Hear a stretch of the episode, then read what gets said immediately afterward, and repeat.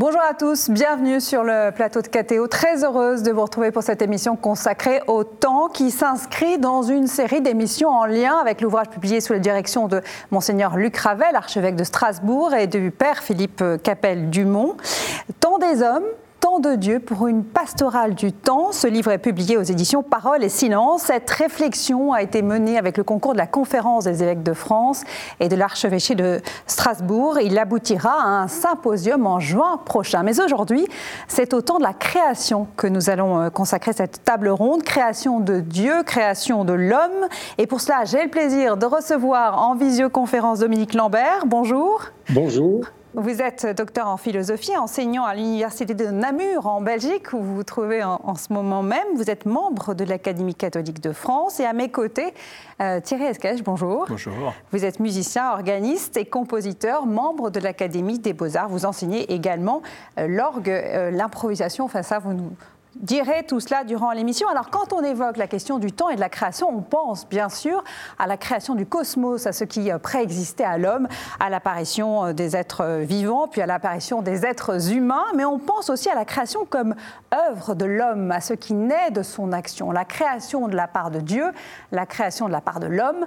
Cette double articulation fait toute l'originalité du judéo-christianisme. Alors comment concevoir ce qu'est cette activité humaine qui euh, permet une perspective théologique. Peut-être commençant, peut-être on peut commencer par la, par la musique, euh, Thierry Esquèche. Euh, on dit que l'esthétique musicale participe à la compréhension de ce monde, que la musique élève l'âme. Vous êtes d'accord avec cette, avec cette conception de la musique comme co-création? Oui, je pense que la musique est, est censée effectivement élever l'âme. Il faut juste que savoir que la musique, comme beaucoup d'art, c'est quelque chose à la base naturel. Le son, quand vous émettez un son, il y a des harmoniques naturelles, vous reproduisez quelque chose. Donc la, musique, ça a été beaucoup de philosophes l'ont décrite comme quelque chose qui prolonge la nature déjà. Donc on est au sein euh, de la nature avec la musique. Le son est à la base. Et puis après, on organise le son. On organise le son la plupart du temps je, travaille récemment sur les civilisations amérindiennes. Depuis le lustre des temps, on travaille de la musique qui accompagne tout le rituel sur neuf jours, neuf nuits quelquefois sur certains offices. Donc la musique fait partie du corps, elle met en mouvement le corps, elle met en mouvement les sens. Je pense que l'acte créatif d'accompagner, on va dire, le rituel humain, la musique l'accompagne depuis, et d'autres arts visuels aussi, l'accompagnent depuis les tout débuts des temps. Ce qui est étonnant, en fait, quand on y réfléchit, c'est que Dieu n'a pas créé le monde fini, Dominique Lambert. Il a laissé une part à l'homme de créativité, il l'a fait co-créateur. Oui, c'est quelque chose de, de, très, de très riche. Et il faut rappeler que la, création, c'est finalement une, une relation euh, par laquelle Dieu fait être euh, toutes les réalités. Donc il ne s'agit pas seulement d'impulsion ou de, quelque chose qui se passe à un instant, mais c'est vraiment une, relation euh, qui, fait être, et c'est une relation qui, qui donne de l'autonomie et qui laisse de, l'espace pour que de fait, au niveau de, par exemple, de l'être humain, euh, des choses puissent être, être faites librement. Et c'est ça la beauté de, la création. C'est une relation par laquelle Dieu fait être le monde, donne à l'homme d'exister et en même temps lui donne cet espace dans lequel il peut réaliser quelque chose euh, par lui-même. Et on parle de l'art, mais on parle aussi de, technologie ou de science. alors on va y venir à la technologie, mais euh, d'abord parlons de cette co-création. Elle, elle, est euh, la poursuite de la création telle que l'a voulu Dieu, mais à, à des conditions, à quelques conditions quand même. On, ne, peut pas euh, co-créer euh, dans la, droite ligne de Dieu de n'importe quelle façon, Thierry Escache. Non, mais on co-crée d'une certaine manière et on se met à la recherche de Dieu d'une certaine manière. Je crois que c'est surtout ça, en fait, parce que l'art, globalement, pendant très longtemps, et je pense que pendant, depuis toujours, et ça restera toujours comme ça, euh, l'art, effectivement, on prend son autonomie, on a besoin de créer, et je pense que le geste, en tant que professeur, on passe notre temps à surtout enseigner la créativité. Un élève nous demande comment je peux être créatif, comment je peux faire créer ces harmonies, ces rythmes, comment je peux, même quand ils sont interprètes, qu'est-ce que je peux rajouter de moi? Donc, en fait, l'acte créatif, c'est la demande de toute personne qui veut apprendre, notamment un art, par exemple. Ils veulent être créatifs. Et puis après, quand on est créatif, c'est sûr que quand on compose, quand on, quand on peint, je pense qu'on va effectivement rechercher, la transcendance alors qu'on peut, on peut, on peut l'habiller de toutes les façons possibles en fonction de ses convictions et autres. Mais c'est ça, on va, on va faire ce qu'on appelle des grandes œuvres, éventuellement des grandes œuvres sacrées. Et qu'est-ce qui va être une œuvre sacrée? C'est pas forcément, ça va pas forcément parce que ça va s'appeler Kyrie, ça va s'appeler Gloria, je ne sais pas. Non, ça va être d'une certaine manière, elle va symboliser par l'épaisseur du propos qu'on va lui donner, elle va symboliser effectivement cette recherche de transcendance. Et c'est ça qui fera que des symphonies de malheur, d'une certaine manière, peuvent être perçues comme des, gestes. Euh, presque sacrées, à recherche de la transcendance, alors qu'elles ont des titres de symphonie, enfin elles ne sont pas un titre particulièrement sacré. Et c'est ça qui est important, c'est la recherche, on va créer une forme, et la puissance de cette forme, la densité de cette forme, les éléments qu'on va mettre dedans, ça va être à la recherche d'une euh, transcendance. Dominique Lambert, est-ce que vous avez euh, quelques, pistes à nous donner pour éviter de, co-créer euh, de, bonne, de manière, si je puis dire et je, pourrais dire qu'en reprenant cette idée de, la transcendance, c'est que la, création est quelque chose qui, toujours euh, ouvre euh, un horizon. La créativité disparaît lorsque on, reproduit toujours le même et, on s'enferme dans, une sphère autosuffisante.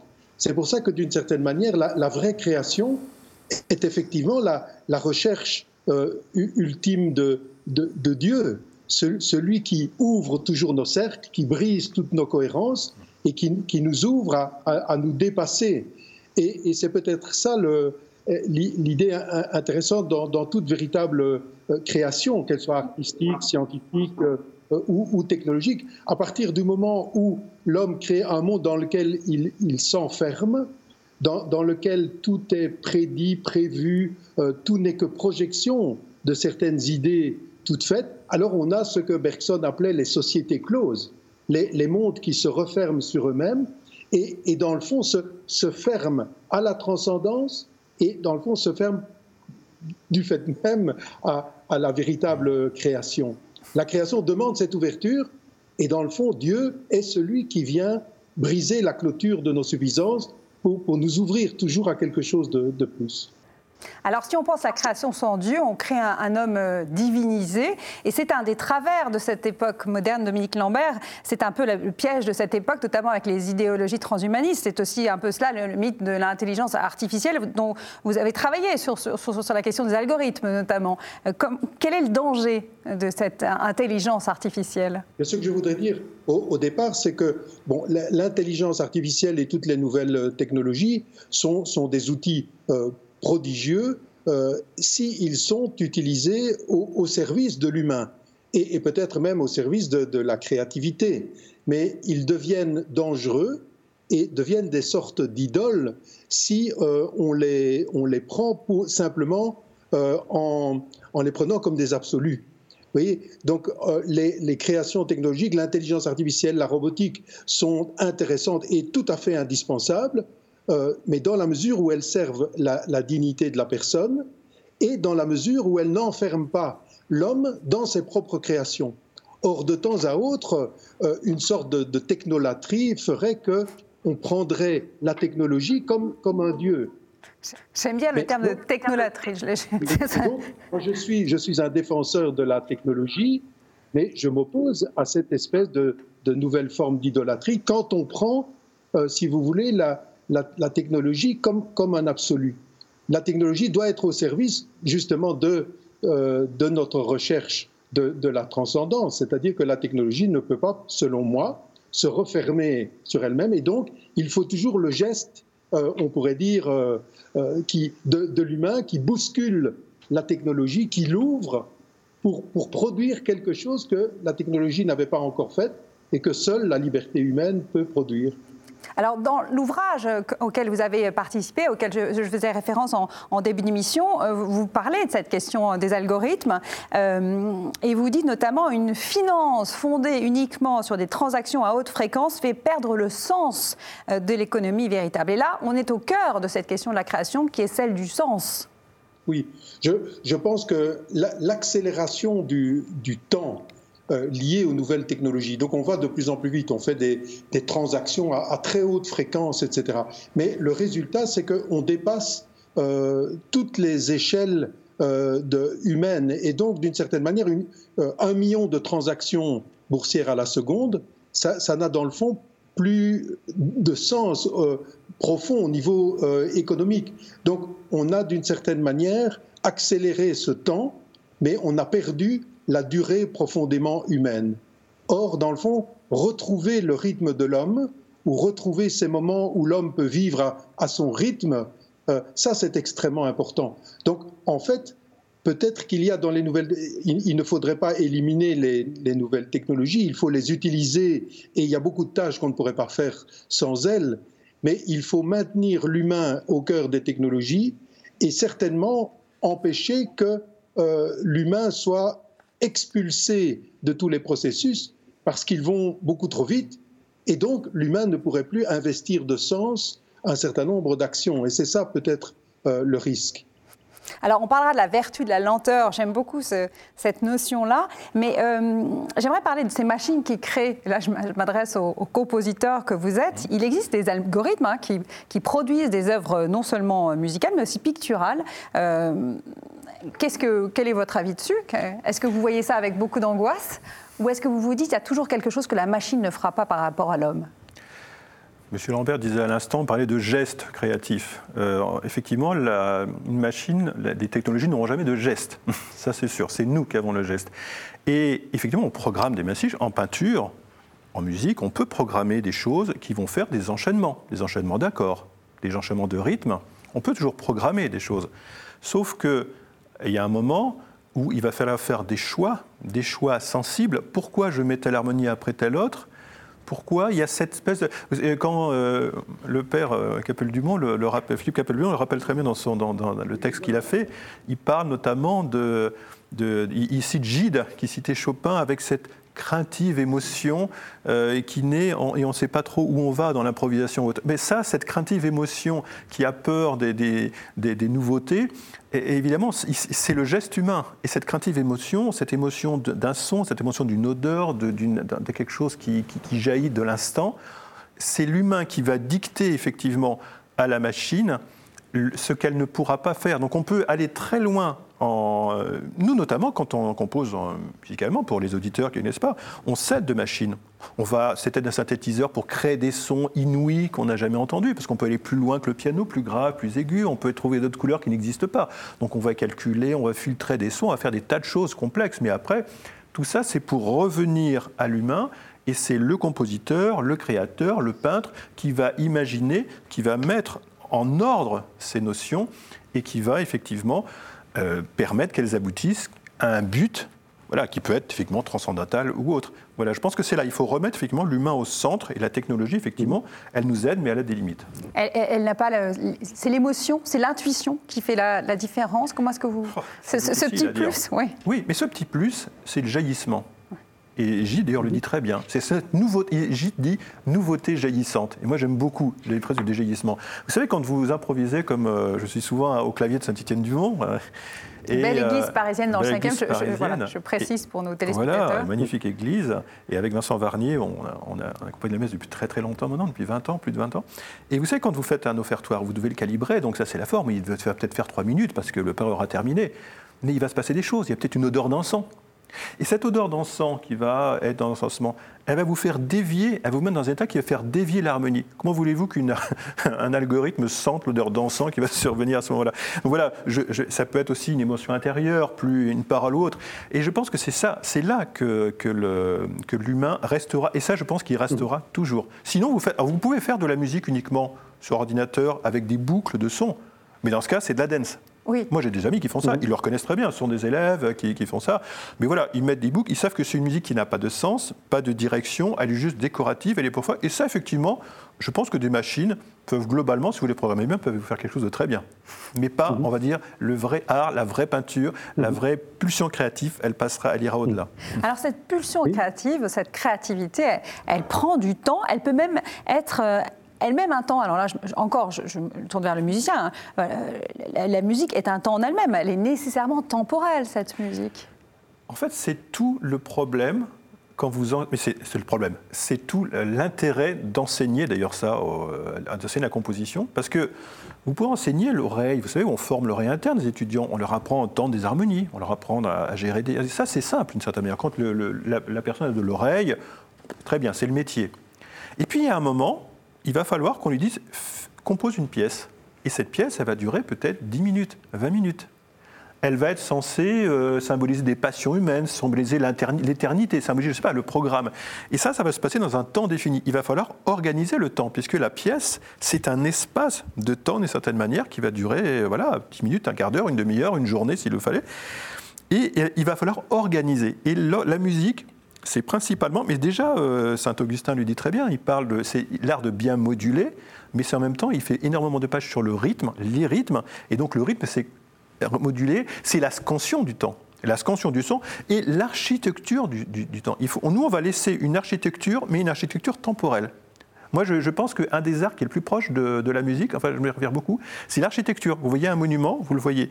Eh bien, votre œuvre, moi, je la vois, et je pense qu'un élève doit la voir aussi comme une architecture voilà, se met une de temps. Et à l'intérieur, il va falloir apprendre tel élément. Il va falloir lui donner le temps de, de monter, de descendre. Il va y avoir des courbes, il va y avoir des, pulsions, il va y avoir des choses qui vont être euh, des diminutions, des crescendo, des surprises. Et ça, c'est le gros problème enseigné. Parce que ça, ça nécessite ce sentiment du temps, cette épaisseur de la durée. Et là, c'est vraiment ce qu'il faut, il faut faire sentir. On peut l'expliquer, mais il faut aussi le faire sentir. Ce qui est, assez exceptionnel dans la musique et dans la création euh, musicale notamment, c'est qu'en fait, elle marie l'art mathématique, scientifique, quasiment. Vous parlez de, division du temps, de, voilà, de, construction quasi architecturale, et puis cette, cette humanité, cette, cette, cette, perception du monde qui est euh, sensorielle, philosophique. C'est un art très complet que l'art musical.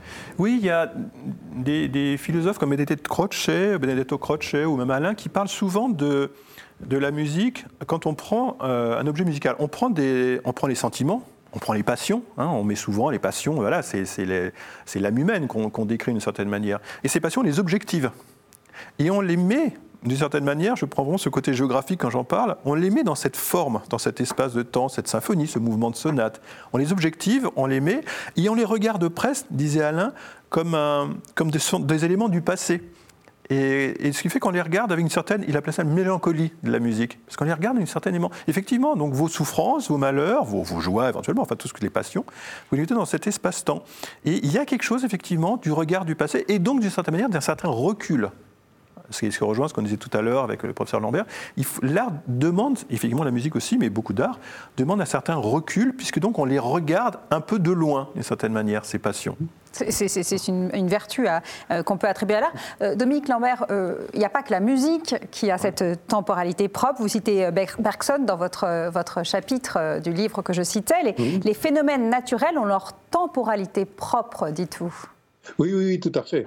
Donc il faut, et c'est quelque chose d'intéressant de, voir comment dans, dans l'évolution des, des, phénomènes naturels eux-mêmes, qu'il euh, y a quelque chose d'un peu, similaire à ce que l'on disait tout à l'heure, c'est-à-dire qu'on euh, a des, régularités, par exemple euh, physico-chimiques, etc. Mais on, a aussi des choses qui sont aussi physico-chimiques, mais qui sont de l'ordre de la fluctuation, de la bifurcation, qui font que à, tout moment, l'évolution peut se, se passer avec des, événements euh, nouveau. Donc il y a une sorte de... Dans, la nature elle-même, il y a quelque chose qui annonce déjà euh, ce rapport à, l'événement, à l'événement singulier, à la, bifurcation. Et c'est quelque chose sur, le, sur lequel euh, on, devrait réfléchir, c'est-à-dire que, l'évolution qui nous a constitués est une évolution qui a, qui a pris du temps. 3,8 hein, milliards d'années, il a fallu du temps. Or, laisser à la nature son, le, le temps de, constituer des systèmes, etc., euh, devrait nous interroger à, un moment où on voudrait s'extraire totalement des processus naturels et, dans le fond, de, créer notre propre temps accéléré sans peut-être nous rendre compte qu'il y a une, sagesse à, voir se constituer doucement euh, l'histoire. Il y a une sagesse à prendre son temps. Oui, voilà, voilà. Et, je pense que ça, c'est très, très important. On, on, pourrait avoir euh, tendance aujourd'hui euh, à vivre dans, un, dans une temporalité de, de, plus en plus rapide et, et décalée par rapport euh, au rythme de l'humain. Or, il, pourrait y avoir une certaine sagesse à, de temps à autre, disons, se, se, déconnecter pour revivre à, son rythme. Donc, on a, vous avez peut-être fait l'expérience d'être toujours sollicité par les nouveaux moyens de communication, etc. Et à un certain moment de dire, bon, maintenant je coupe, je me déconnecte et je reprends le, le temps de, de, vivre et de réfléchir. Et par rapport à ce qu'on a dit de la créativité ou de la création musicale, par exemple, moi je vois bien avec mes, avec mes étudiants, euh, de temps en temps, en sciences ou en philosophie, il, faut euh, leur dire, eh bien maintenant, euh, arrêtez d'être connectés tout le temps à votre ordinateur, à vos, à vos smartphones, coupez cela et prenez le temps de, de réfléchir. De, la, une des conditions de la créativité, c'est retrouver ce, cette temporalité proprement humaine. Alors justement, vous faites une transition magnifique, professeur. Euh, créer prend du temps. Euh, euh, et là, je me tourne à nouveau vers Thierry Esquèche. La musique, elle est temps, elle est temporalité, elle est répétition. Alors non seulement des sons, mais aussi répétition, comme un musicien répète, répète, répète à l'envie pour pouvoir produire le son et, l'enchaînement de sons qu'il espère. Oui, ça c'est l'interprète. L'interprète, effectivement, il va se mettre dans une situation et, ça, ça nous ramène au but, au but final. Je veux dire, un interprète vraiment chevronné va passer 10 euh, heures par jour sur telle étude de Chopin, je ne sais quelle pièce, jusqu'à ce qu'il arrive à rentrer dans le, et, de, transcrire exactement le plus fidèlement possible ce que voulait dire Chopin éventuellement, ce que voulait dire. Et ça, c'est pas facile. Hein. On a des limites techniques tous, donc il faut passer outre. Et, c'est la, la, la, puissance du, du, travail qui va le faire. Et puis il y a la répétition, euh, la répétition musicale. Tout simplement parce que quand vous faites une, pièce, une de musique ou, n'importe quel art aussi, euh, il va falloir qu'on agisse, puisque c'est dans le temps que ça se passe, sur la mémoire de la personne. Donc, il faut répéter des thèmes. Et toute l'histoire de la musique, ça va être une organisation, d'une certaine manière, de cette répétition. Alors, il y a des, formes du passé qui s'appellent formes sonates, où on met un thème, on met un deuxième thème, et qui ont fini. Mais c'était comment avoir une idée, la transformer et la remettre? Et on doit faire en sorte que ce soit perceptible par l'auditeur, parce que l'éditeur, lui, il veut pas juste des sons, il veut avoir une cohérence.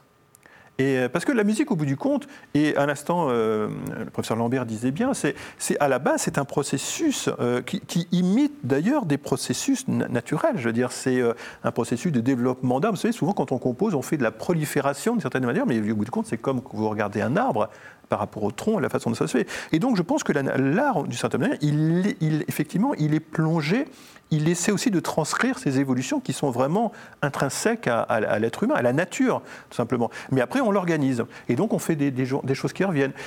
Je me suis souvent demandé aussi, et certainement euh, vous aussi, pourquoi il y a des œuvres qui sont restées dans l'histoire de la musique comme des chefs-d'œuvre. Prenez le Boléro de Ravel. Alors, tout le monde peut siffler le Boléro de Ravel. Pourquoi c'est devenu un, truc? Il y a certaines œuvres comme ça. La Grande Passacaille de Bach aussi, dont on dira c'est le chef-d'œuvre. Souvent, souvent des choses dire qui sont basées sur la répétition. La répétition de quelque chose, mais répétition et transformation. C'est-à-dire que la répétition toute bête, ce que j'ai tout à l'heure, une boucle faite par ordinateur, non, ça, ça ne restera pas. Ce qui va être, c'est la répétition, c'est-à-dire quelque chose qui est ancré en vous, que, dont vous ancrez dans votre mémoire, et puis vous le transformez, vous le transfigurez, vous faites une transsubstantation progressive du matériau. Et ça, je pense que l'art essaie d'imiter effectivement un processus naturel, il, répète quelque chose il le transforme au fur et à mesure où il le répète. Vous avez utilisé transsubstantiation, ce terme euh, profondément euh, divin. voilà, la création, encore euh, voilà, marquée par cette notion de, divinité. Dominique Lambert, vous vouliez peut-être réagir à cette notion de répétition oui, oui, oui. Donc, je, cela rejoint quelque chose qui, pourrait être intéressant aujourd'hui pour penser les, justement les, les algorithmes donc, euh, dans, le fond, les, algorithmes travaillent toujours sur, des règles. Mais ce qui fait l'algorithme nouveau, etc., c'est d'avoir transgressé ou dépassé les règles de, construction des anciens algorithmes. Et d'une certaine manière, il faut un être humain pour euh, transgresser les, règles de l'humain pour faire du nouveau. Euh, il y a quelque chose de, très intéressant dans, le fait qu'on ne parviendra jamais à se passer de, l'humain qui transgresse ses propres règles pour proposer des règles nouvelles. Alors vous évoquiez aussi, euh, professeur Lambert, dans votre, votre, euh, votre partie, votre chapitre, cette technologie qui, a sa durée propre, sa rapidité propre et qui rend l'homme presque lent et, maladroit. Euh, est-ce que c'est une réalité? Est-ce qu'on est, est, laissé de côté par la technologie? Alors, dans, dans, toute une série de, de, domaines, notre société complexe nécessite une gestion ultra rapide des processus. Hein, si on, pense à la régulation du trafic aérien, la régulation de toute une série d'attributions de, ressources, de biens, etc., euh, à, la gestion de, des informations pour notre sécurité, etc., il, faut gérer des choses à, très grande vitesse. Mais le, problème, c'est que dans, dans, certains cas, euh, l'humain lent peut être garanti aussi de sécurité. Par exemple, à force d'aller trop vite et d'abandonner euh, notre sécurité ou notre économie, etc., à des machines qui vont de plus en plus vite, on, risquerait de temps à autre un emballement. Et parfois, euh, l'humain peut être un fusible qui, de par sa lenteur, euh, peut sauter pour sauver la, société de, de cet emballement technologique. Donc le tout, en fait, c'est cette prudence de savoir quand utiliser des processus effectivement de gestion à grande vitesse et quand il faut réintroduire l'acteur lent, l'acteur qui est plus qui, qui, prend son temps, justement le temps de la réflexion, le temps euh, qui, qui est gage de sécurité. Et aujourd'hui, ce qui est compliqué, c'est cette balance entre euh, la, vitesse nécessaire à, notre sécurité, par exemple, et la réintroduction de l'acteur lent qui lui-même va permettre une réflexion évitant l'emballement. Vous, citiez notamment l'exemple de ce soldat euh, qui est appelé à, appuyer sur le bouton. Alors, je ne sais pas si c'est le bouton de l'arme nucléaire, parce que c'est toujours le paroxysme du film d'action, mais voilà, qui, va hésiter, alors que tous les, tous les voyants sont au, vert, et qui, va faire l'interface, en fait, qui va être ce temps de réflexion, ce temps nécessaire à la prise de décision, et qui va empêcher euh, euh, le cataclysme, en fait. Oui, et dans certains cas, évidemment, le rapport à l'acteur lent, c'est aussi le rapport aux valeurs. Donc, dans, certains cas, ce qui fait la distinction entre la machine et l'homme, c'est que euh, l'homme peut sortir d'un système de règles toutes faites pour, au nom de valeurs, et éviter d'agir ou, de juger pour sauver l'esprit des règles. Et j'avais été fort frappé d'une euh, réflexion sur, le droit. Hein, Paul Ricoeur disait le, le magistrat, c'est celui qui humanise le droit. Euh, pourquoi? Parce que c'est celui qui, à certains moments, sort du système de règles pour sauver l'esprit de la règle et pour sauver l'humain. Et, la machine ne peut pas faire ça d'une certaine manière. La machine reste dans l'application des règles, mais elle ne comprend pas ses propres règles, et donc elle ne comprend pas quand il faut en sortir créativement pour sauver l'esprit des règles. Vous vouliez peut-être réagir, Thierry Oui, ça me faisait penser ce que disait le professeur Lambert. Vous savez, cet accident d'avion qu'il y a eu il y a quelques années à, à la, Guardia de... et l'avion a décollé, il a perdu ses moteurs au début de poussée en fait.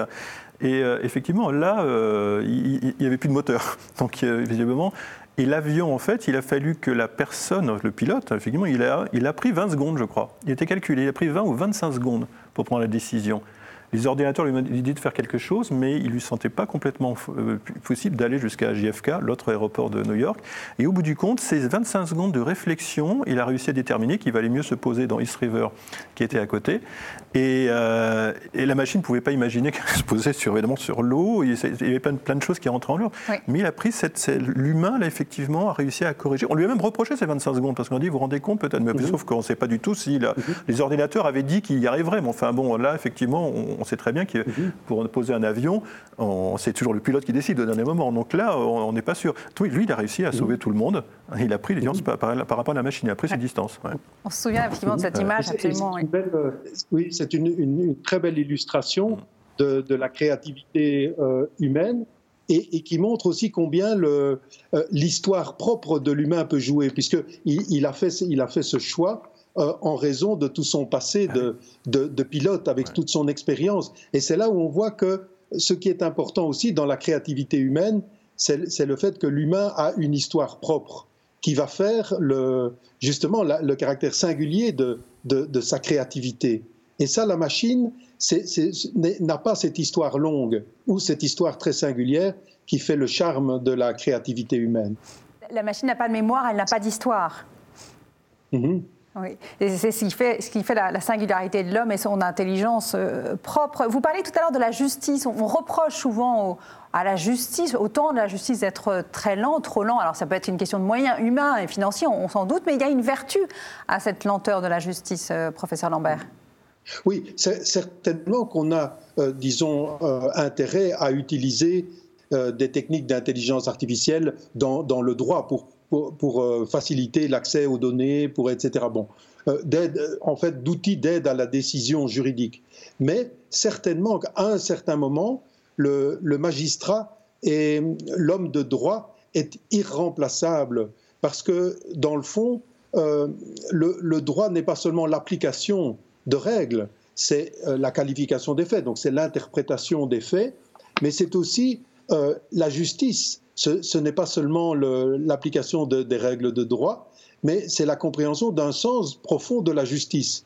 Et à un certain moment, le, magistrat, de par son expérience, de, euh, par, tous les petits éléments du contexte juridique, va, rendre un jugement euh, prudentiel. Euh, ce que, en, fait, il y a très longtemps, Aristote, dans l'éthique à Nicomaque, avait bien montré que dans le fond, l'éthique, mais on pourrait dire aussi le droit, n'est pas seulement une dérivation formelle de règles. C'est l'éthique et le droit ne, se pratiquent pas comme la science des théorèmes, si on veut. Euh, il y a quelque chose de l'ordre de, de, la prudence, du jugement, euh, qui tient compte du contexte, qui, qui tient compte des, valeurs, euh, etc. De, aussi qui fait entrer l'ordre de l'émotion dont on parlait tout à l'heure et qui est, qui est très important et qui fait partie, je pense, de, de la créativité, parce qu'on pourrait dire en, droit, y a-t-il une créativité? Mais oui, euh, toute décision profonde, euh, humaine, euh, fait jouer quelque chose de l'ordre de la créativité, puisque c'est quelque chose de l'ordre d'une liberté intelligente, éclairée, et, qui, d'une certaine manière, amène un élément nouveau. C'est ce, que qu'on appelle la jurisprudence, presque. Ne permet pas. Oui. Mhm. Alors, euh, pour avancer un petit peu dans, cette émission, euh, on, se, posait aussi la question de la, euh, de la nécessité de se retirer pour créer, de ralentir, de faire silence. Est-ce que, Thierry Esquèche, tout ce qui est création demande réflexion? Comment créez-vous? Est-ce que vous vous retirez, vous faites un, aussi bien physiquement, peut-être dans une forme de retraite, ou alors vous retirez en, vous-même, vous couper tout ce qui peut vous solliciter extérieurement? Vous savez, il y a plusieurs écoles.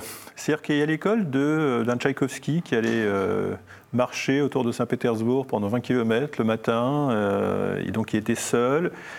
Il y a d'autres compositeurs qui vont être dans l'action.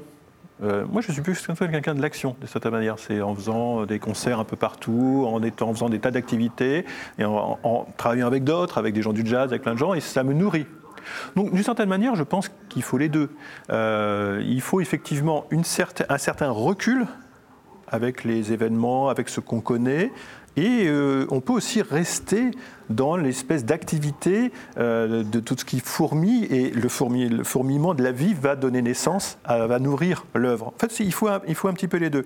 Maintenant, c'est vrai que globalement, l'artiste, d'une certaine manière, il va aussi rechercher une certaine lenteur, parce que lenteur, c'est euh, l'épaisseur du temps aussi, hein, l'épaisseur de la durée. Donc il va falloir aussi, il y a la réflexion est une nécessité, et surtout la réflexion euh, à long terme. N'oubliez pas qu'on traite sur des choses, des œuvres, quand un computer commence à écrire, l'œuvre qui va terminer, elle va se terminer six mois, huit mois, quelquefois un an ou un deux ans avant quand c'est un opéra. Donc il va falloir effectivement garder en vue ce but au bout de deux ans. Donc il va falloir tenir sur la distance.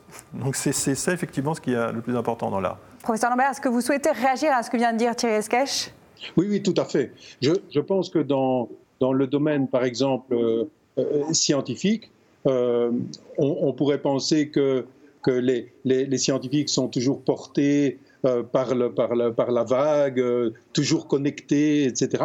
Mais à un certain moment, le, scientifique doit se déconnecter retourner à la réflexion et c'est dans le, silence et dans, la réflexion que se forge la, création, y compris la, création scientifique. Souvent, le, le fait d'être hyper connecté va, va faire qu'on va traiter de l'information mais on ne va plus vraiment créer des choses nouvelles. Et donc, il est extrêmement important d'avoir ce droit à la déconnexion pour pouvoir euh, créer. Et alors, ce qui est intéressant, c'est que je disais tout à l'heure, et en résonance à ce que dit le professeur Lambert, euh, effectivement, euh, je citais Tchaïkovski dans la forêt, on peut citer des tas d'écrivains qui vont à la montagne écrire, ou Thomas Mann qui écrit, mais on peut aussi, et j'ai connu énormément de jeunes compositeurs et je crois que j'en fais partie aussi, on peut aussi se déconnecter tout en restant euh, complètement euh, dans la vie quotidienne. Je pense que souvent les musiciens ont cette faculté. On rentre à l'intérieur de soi. Et moi, par exemple, je peux composer dans un bar, je peux composer dans un avion, je peux composer partout. Et c'est ce qui est curieux parce qu'effectivement, on se dit, mais c'est pas possible. Alors, tant qu'il n'y a pas de musique, s'il passe de la musique à côté, c'est une catastrophe. Mais après, dès qu'il n'y a pas de musique, on peut me parler, je peux. Et il y a énormément d'artistes que je vois, de jeunes artistes, et c'est ce qui caractérise beaucoup de, jeunes compositeurs. Ils ont, ils ont cette faculté à s'intérioriser tout en restant en connexion avec la vie. Ils ne sont pas à la montagne, ils sont dans le métro et autres. Et je pense que c'est intéressant. C'est aussi une figure de l'artiste qui est, qui est intéressante. Des connexions tout en restant présent. Alors, pourtant, cette nécessaire lenteur qu'on évoque en ce moment, ce n'est pas tout à fait ce que préconise l'époque moderne, euh, professeur Lambert. Non, non, bien sûr. Euh, on est d'une certaine manière aspiré dans, des processus de, plus en plus rapides. Et euh, les, techniques de communication nous, nous d'une certaine manière et nous invitent à faire de plus en plus de tâches. par exemple, on, a vu durant cette pandémie maintenant les moyens virtuels se sont développés, mais plus on a de moyens virtuels, plus on va les utiliser, plus il y a de réunions, plus, on fait les choses vite, et il y a un, risque d'être aspiré euh, dans une, sorte d'accélération des, processus.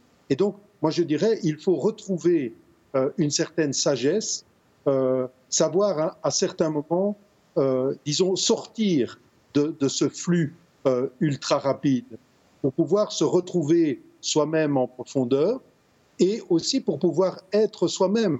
Parce que quand on est seulement un, opérateur qui, euh, qui met des icônes de gauche à droite sur un écran, euh, on ne fait plus quelque chose de véritablement personnel. Et pour faire quelque chose de personnel, il faut se, retirer, il faut couper euh, la connexion et peut-être recommencer à penser par soi-même.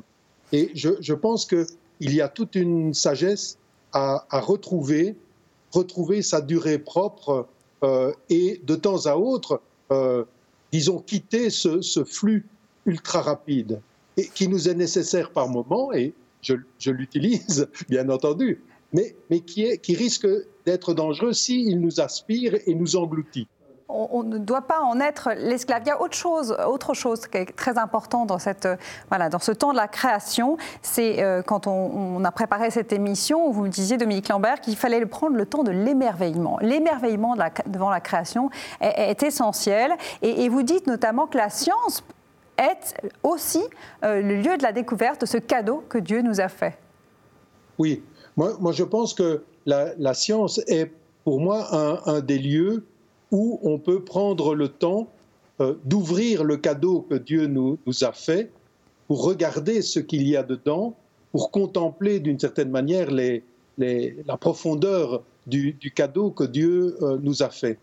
Et c'est quelque chose qu'il faut retrouver parce qu'aujourd'hui, on assimile souvent les sciences euh, aux technosciences. Et on oublie parfois que la science n'est pas seulement focalisée sur l'utile, sur la maîtrise d'un réel. Mais la science est aussi la théoria, la, contemplation gratuite. C'est le, fait, souvent, mes étudiants euh, ou les gens demandent Mais pourquoi vos étudiants font-ils de la physique théorique ou des mathématiques abstraites, etc. À quoi ça sert? Euh, Et souvent, la réponse serait Ah, mais parce que ça, ça sert euh, dans, telle et telle industrie, etc.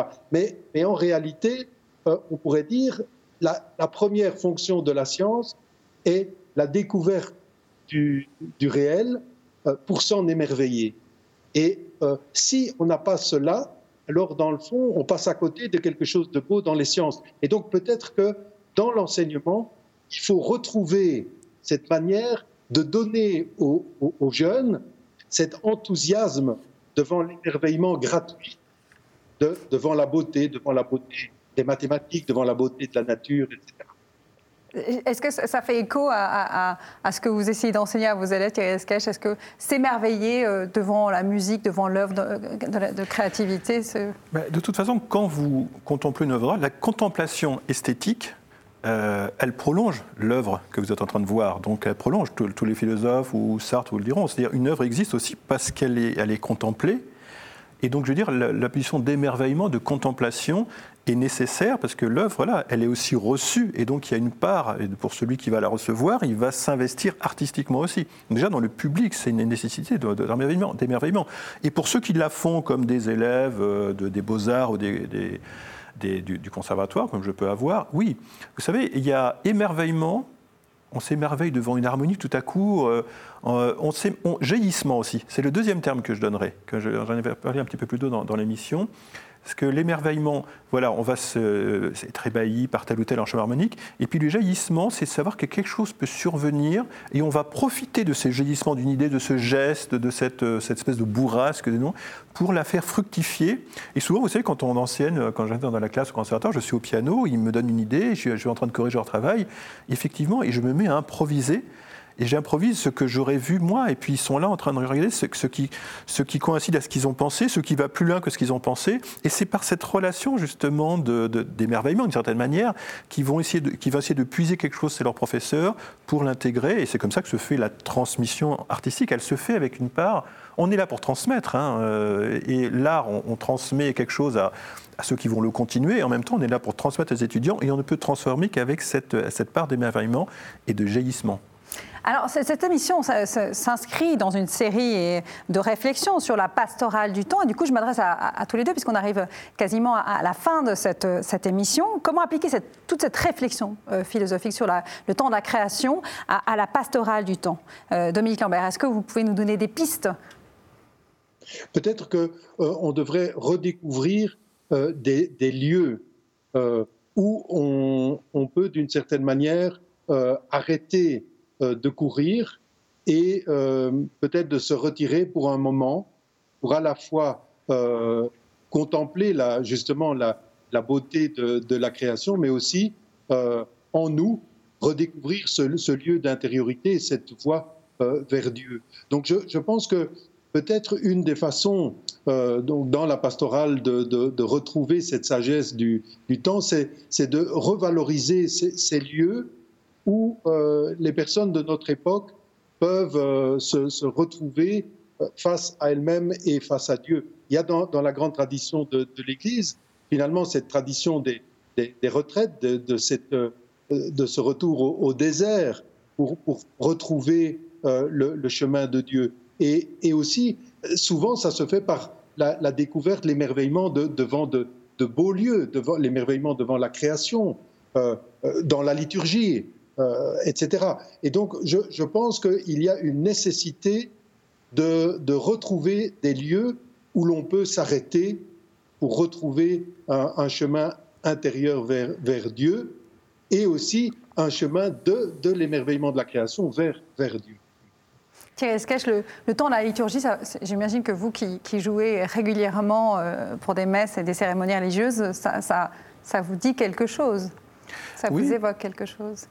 Ça me rappelle que le musicien, en l'occurrence l'organiste ou le compositeur, la personne qui improvise durant ses, offices, euh, elle doit déjà apprendre à s'oublier.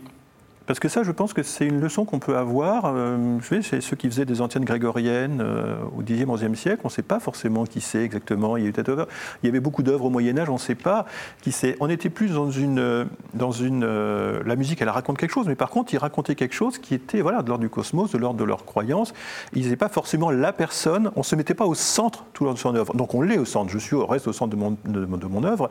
Mais quand j'accompagne un office, par exemple à Saint-Étienne-du-Mont, j'essaie de me mettre dans la fonctionnalité J'essaie de coller exactement à la durée. J'essaie de m'oublier, y compris mon propre style quelquefois. Je me mets dans le style parce que je dois servir une parole, servir ce qui a été dit avant. Je dois contribuer à ce que les gens puissent euh, prier. Et quand on est compositeur, je pense que c'est pareil. Il faut un peu s'oublier, se remettre dans un ton, un temps long, euh, c'est pour ça d'ailleurs que vous savez, euh, je pense que le grand public connaîtra Arvo Pärt, c'est un des compositeurs contemporains les plus, les plus connus. Et pourquoi? Parce qu'il a fait une musique alors extrêmement contemporaine, extrêmement alors euh, et puis tout d'un coup il, il s'est posé des problèmes fondamentaux d'ailleurs dans sa réflexion personnelle au niveau de sa foi. Il avait complètement changé. Il a fait une musique au contraire où il essaie de retrouver un temps long, une modalité, une œuvre qui était qui pouvait parler, et il s'est mis à écrire des œuvres qui n'avaient du jour au lendemain aucun rapport. Enfin, du jour au lendemain, non, exagère, parce qu'il lui a fait justement le temps de la réflexion, le temps d'introspection, le temps d'aller vers sa foi, et qui en découvrait et autres. Et donc, je pense que c'est un exemple. Euh, c'est un exemple. Ça, moi, je suis loin de son esthétique, donc je peux en parler parce que je pense que j'en suis assez loin. Mais il nous pose effectivement la question s'oublier un petit peu, pour se remettre déjà dans quelque chose de fonctionnel quand on sert un office comme, comme moi et comme beaucoup d'autres, mais aussi pour arriver à faire une œuvre qui puisse reprendre la main, reprendre des thèmes qui se sont faits au Moyen Âge, qui se sont faits à l'époque classique, qui sont faits, et pouvoir d'une certaine manière, parce que pour moi le compositeur c'est un passeur, on, va prendre quelque chose qui existe, un héritage commun, on va le transformer et on va le donner pour l'après, d'une certaine manière. Et donc, on va faire passer ce message qui a été fait par euh, voilà, Jean-Sébastien Bach, par plein de gens, et on va le faire passer à d'autres. Et je pense que ça, c'est un, une manière de se remettre aussi la création dans euh, la pastorale. On, ne crée pas jamais à partir de rien. Seul Dieu a créé ex nihilo. Nous, nous partons toujours de quelque chose. Ah, c'est la grande différence. Et je pense que c'est là où l'artiste devient un diémurge. Et là que je, moi, j'ai des points de désaccord sur certains passages de la musique contemporaine qui a quelquefois été complètement déconnecté de la réalité, de ce qui était passé avant, parce que ce n'est pas possible, ce n'est pas souhaitable, ce n'est pas possible. On peut faire du nouveau, c'est-à-dire faire du nouveau, mais ce n'est pas pour le principe de faire du nouveau. La nouveauté n'a pas d'intérêt en elle-même. Elle, elle, a d'intérêt que parce qu'il y a une transformation du propos et qu'on va comme ça tendre la perche, d'une certaine manière, à ceux qui vont suivre pour continuer évidemment, on va tous interpréter le passé, ce qui est normal, c'est très bien. Donc on ne peut pas euh, faire ex nihilo. On transforme. Vous savez, si vous prenez les, auteurs, euh, Ravel, il vient de Josquin Després qui s'est transformé par Berlioz, qui est transformé. Et puis moi, je poursuis les auteurs comme ça, et puis d'autres vont, vont, nous poursuivre. Et c'est ça qui est, qui est, qui est passionnant. Dominique Lambert, euh, euh, Thierry Scagi parlait d'humilité et de retrouver le, temps long. Est-ce que vous êtes d'accord avec cette analyse, avec cette nécessité? Oui. oui, bien sûr retrouver le, disons, le, rythme profond de, euh, de, l'humain et, retrouver cette, euh, humilité de, de l'humain qui, qui, qui s'abandonne à, son rythme euh, plutôt que d'une certaine manière de, de vouloir forger par soi-même un, monde fermé. Je crois qu'il faut retrouver le, chemin de, de, la, euh, du, silence, de la, de la durée profondément euh, intérieure, qui, qui va d'une certaine manière faire euh, quelque chose de, de, de, neuf en, en, brisant les, les, cercles dans lesquels on se serait enfermé. Donc moi, moi, je crois que retrouver effectivement cette, il faut retrouver une certaine lenteur propre au rythme de l'homme. De, temps à autre,